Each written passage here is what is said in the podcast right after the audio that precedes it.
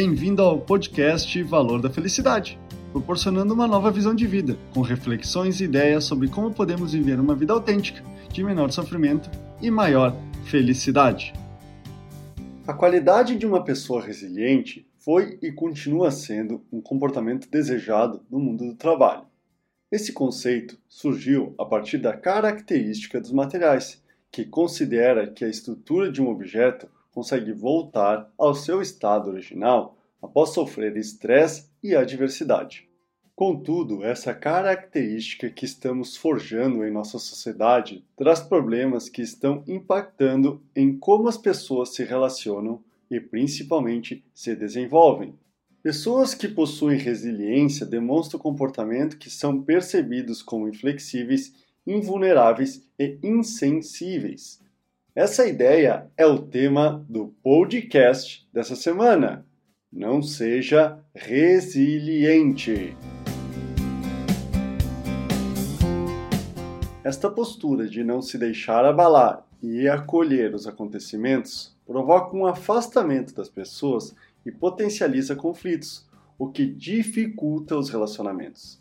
Escolher se fechar e ignorar a si mesmo, não reconhecer suas dores e fragilidades e não mostrar aos outros as suas dificuldades impede um reconhecimento e assim melhorias tanto pessoais quanto relacionais.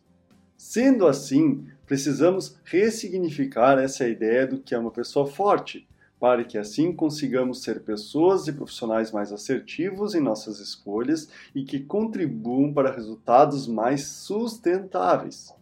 Essa ideia é o que propõe o autor Nassim Taleb, que denomina esse novo comportamento de antifrágil. Diferente de uma pessoa resiliente que não muda e continua igual após uma situação de estresse, a pessoa antifrágil tem como característica a capacidade de se desenvolver-se e evoluir a partir dos acontecimentos, nem que para isso seja necessário fragilizar-se e vulnerabilizar-se para que assim possa tornar a si e as pessoas à sua volta melhores. Antifrágil é ter a habilidade de aprender com as adversidades e evoluir com elas, e não continuar com as mesmas ideias e pensamentos.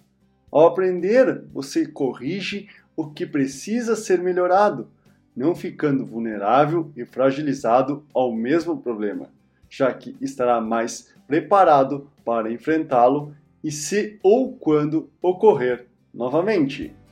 Esse é o podcast Valor da Felicidade. Achando útil esse material para o amigo, colega ou familiar, compartilhem nas redes sociais para que mais pessoas conheçam esse trabalho da Valor da Felicidade.